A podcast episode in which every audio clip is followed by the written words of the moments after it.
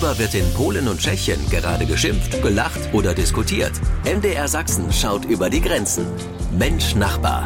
Ein Podcast von MDR Sachsen.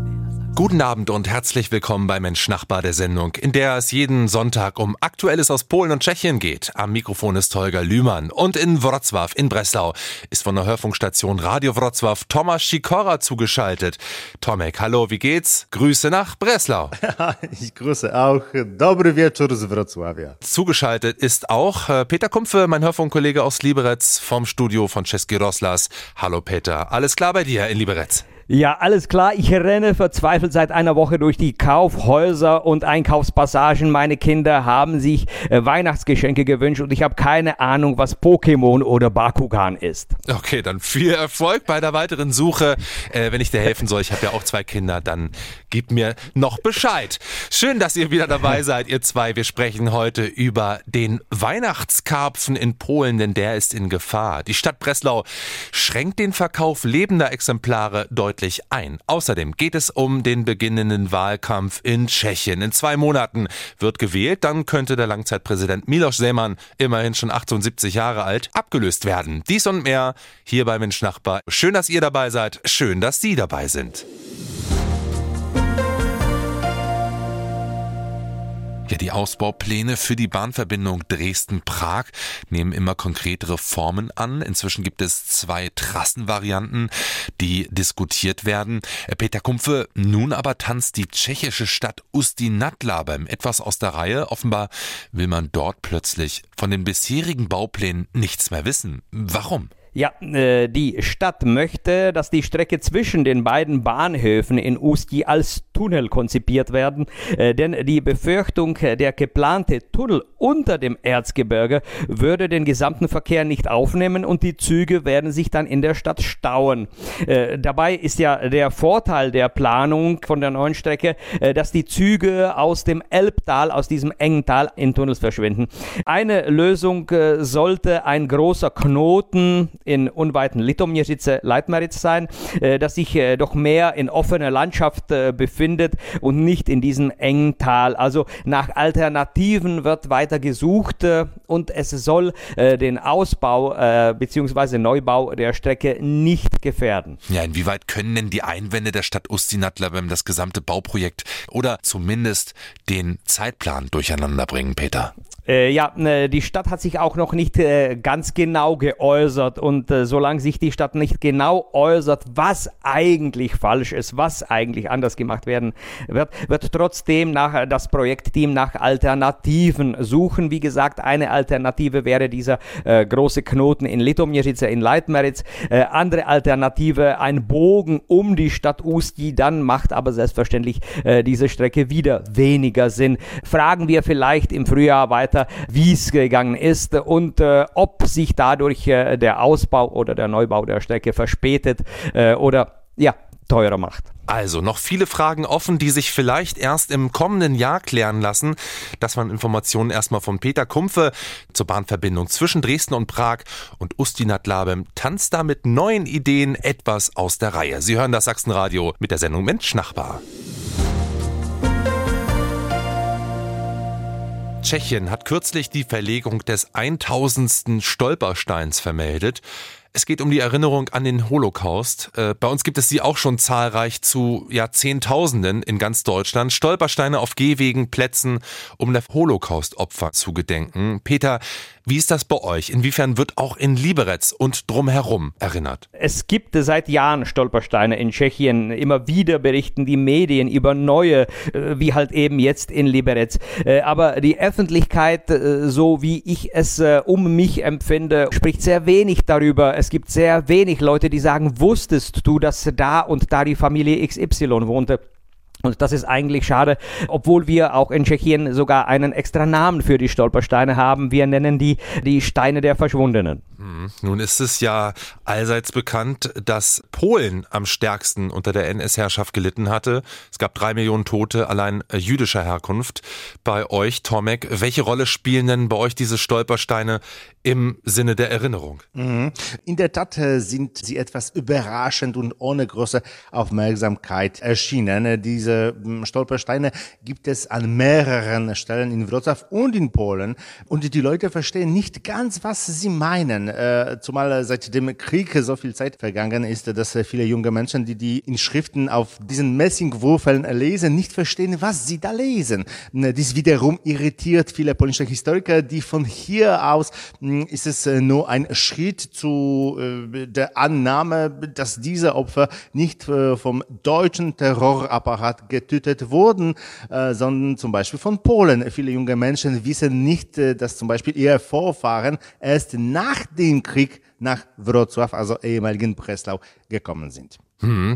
Ja, oft wird ja in Deutschland völlig außer Acht gelassen, dass es fast ebenso viele nicht-jüdische Opfer wie jüdische Opfer in Polen gab aufgrund der NS-Herrschaft. Äh, gibt es für Sie auch eine Form der Erinnerung, vielleicht ähnlich den Stolpersteinen? Mhm. Äh, vor allem die deutschen Konzentrationslager sind äh, solche Orte. Die Ausstellungen äh, dort sind gut vorbereitet und gleichzeitig bewegend. In den äh, letzten Jahren sind auch äh, verschiedene Museen entstanden, die die NS-Zeit thematisieren. Äh, in Wrocław befindet sich eine Ausstellung namens Geschichtszentrum Depot, also Zentrum Historii Zajezdnia. Ich empfehle jedem, es äh, zu besuchen, denn äh, es ist ein Museum in einem ehemaligen Busdepot, die auch zeigt, wie Wrocław während der kommunistischen Ära funktionierte, äh, wie die Umsiedlung äh, aussah, aber auch diese äh, Kriegszeit. Geschichte für attraktive und äh, ehrliche Weise präsentiert. Also, ob Stolpersteine oder nicht, auch in Polen und Tschechien äh, gibt es eine lebendige Geschichtsaufarbeitung dank innovativer Konzepte. Und das Museum, von dem du gerade, Tomek, gesprochen hast, ist übrigens auch mit deutschen Hinweistafeln versehen. Sie hören MDR Sachsen mit Mensch Nachbar. Ja, in zwei Monaten wird in Tschechien gewählt. Es geht um einen Nachfolger für den Staatschef, für Miloš Zeman. Peter Kumpfe, welche Kandidaten werfen da derzeit ihren Hut in den Ring? Kann man schon was dazu sagen? Äh, ja, äh, erstmals eine Erklärung. Seit wir die direkte Präsidentenwahl in Tschechien haben, mauserte sich diese Wahl, wo die Bevölkerung direkt über das Landesoberhaupt entscheidet, äh, zu einer, naja, eher äh, Show als zu einer seriösen Debatte. Äh, schon mit Miloš Zeman wurde eine richtig kontroverse Person gewählt und auch äh, zu seiner Wahl standen verschiedene sehr skurrile Persönlichkeiten als Gegenkandidaten zur Wahl.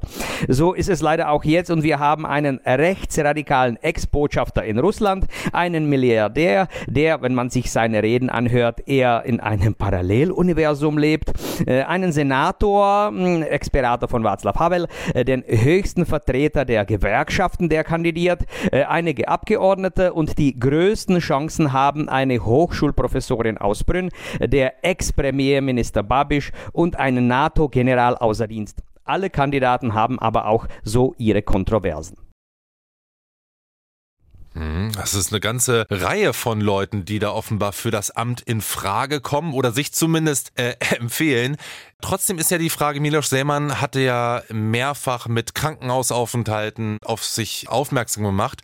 Ist dadurch das Amt eigentlich in Mitleidenschaft gezogen worden? Die Würde des Amtes zumindest? Äh, absolut. Äh, ganz ehrlich, die letzte Wahlperiode von Miloš Seemann war durch eher seine Abwesenheit gezeichnet. Er war entweder krank oder nicht im Amt oder im Urlaub einfach nicht da. Würde er heute abdanken, würde es eh keiner so richtig äh, bemerken. Und laut Grundgesetz darf äh, der Präsident in Tschechien nur zweimal kandidieren, also nur zwei Wahlperioden im Amt sein. So ist seine Zeit eh äh, gekommen und äh, das äh, Amt des Präsidenten in Tschechien hat eh eine repräsentative Funktion, also vieles, was die Kandidaten so versprechen, kann der Präsident äh, gar nicht durchsetzen oder, oder tun. Äh, einzig vom Parlament und Senat die abgestimmten Gesetze muss er unterschreiben und er ist auch der höchste Befehlhaber der Armee. Ja, und wenn Mil Miloš Seemann abdankt, dann geht er endlich in Rente und keiner bemerkt so richtig. Also, Miloš Seemann verlässt bald seinen Amtssitz auf der Prager Burg und ein paar jüngere Politiker und Politikerinnen bringen sich nun für die Nachfolge in Stellung. Danke, Peter Kumpfe. Forelle blau, Weihnachtsgans oder Kartoffelsalat mit Würstchen. Bei uns sind das kulinarische Klassiker an den Weihnachtsfeiertagen. Doch in Polen geht nichts über den klassischen Weihnachtskarpfen. Doch der ist in Gefahr. Thomas Sikora, erzähl doch mal, warum fürchtet man in Polen um das Traditionsessen an Heiligabend? Äh, früher war es üblich, lebende Karpfen aus den großen Container zu verkaufen, die äh, auf der Straße standen. Dann trug man den Karpfen in einem Wassereimer nach Hause und warf ihn in eine Badewanne. Das ist eine Tradition aus kommunistischen Zeiten, denn damals wusste man, äh, nur dann bleibt der Karpfen frisch. Er schwamm dann drei Tage lang in der Badewanne bis Heiligabend, wo äh, ihn dann der mh, Familienvater mit einem Hammer erschlug. Die Hausherrin äh, hat ihn dann gebraten und am Ende kam er hm, auf den Tisch. Mhm, eine archaische Art und Weise, den Karpfen zu, zur Strecke zu bringen. Äh, klingt ja nicht besonders human, oder? Ja, das ist richtig. Mm, es wurde der Karpfen aus äh, dem Teich gefischt, dann in die Stadt gebracht, in äh, irgendein Wasserbecken gesteckt, dann in einem Eimer, in einer Badewanne gestresst und dann starb er nicht immer gleich beim ersten Schlag. Es war eine regelrechte vorweihnachtliche Tortur. Und Wrocław hat jetzt gerade den Verkauf von lebenden Karpfen auf den Straßen der Stadt verboten. Das heißt aber nicht, dass einige Geschäfte sie nicht verkaufen werden. Umweltschützer fordern jedoch, dass äh, diese Tierquälerei endlich aufhört. Hm, gibt es denn ähnliche Diskussionen auch in Tschechien, wenn man gerade sozusagen auf das Weihnachtsessen blickt? Das ist ja immer auch ein Politikum, Peter Kumpfe, oder? Äh, auf jeden Fall. Also die Tschechen essen das ganze Jahr keinen Fisch. Äh, nur an äh, Weihnachten gehört der Karpfen genauso, wie Tomek es beschrieben hat, dazu. Und es war genauso. Man hat den äh, in der Stadt lebendig gekauft, in die Badewanne gepackt und dann erst kurz vor Heiligabend zubereitet, ja, inklusive Tod des Karpfens. Heute äh, wird der Karpfen meistens aus dem Bottich auf der Straße geholt und der Verkäufer erledigt den Karpfen. Nicht schön, es fließt Blut auf den tschechischen Straßen vor vor Weihnachten. Aber die meisten Tschechen haben halt Karpfen auf dem Weihnachtstisch. Nicht mehr so generell wie eh und je. Es gibt inzwischen Leute, die sich Schnitzel gönnen zum Weihnachtsabendessen oder etwas ganz Alternatives. Aber die meisten tschechischen Haushalte Heiligabend ein Karpfen und Kartoffelsalat. Über die Ethik des Verkaufes lebendiger Fisch an der Straße aus Bottich geholt und entweder lebendig bis nach Hause gebracht oder vor Ort getötet, haben wir schon sehr, sehr oft äh, diskutiert, aber es scheint, dass die Tradition immer noch überwiegt. Also zwei verschiedene Länder, Polen und Tschechien, aber eine gemeinsame Tradition der Weihnachtskarpfen ist Pflicht. Vielen Dank euch beiden. Das war's auch schon wieder hier bei Mensch Nachbar im Sachsenradio. Ich sage Tschech und Tschüss nach Wrocław. Habt einen schönen Abend, Tomek. Cześć, do usłyszenia, dobrej nocy. Und ich sage auch Danke und Ahoi nach Liberec zu Peter Kumpfe. Tschüss, Nasslichero, auf Wiederhören. Am Mikrofon war Holger Lühmann. Ich wünsche ein schönes Wochenende. Mensch Nachbar, ein Podcast von MDR Sachsen.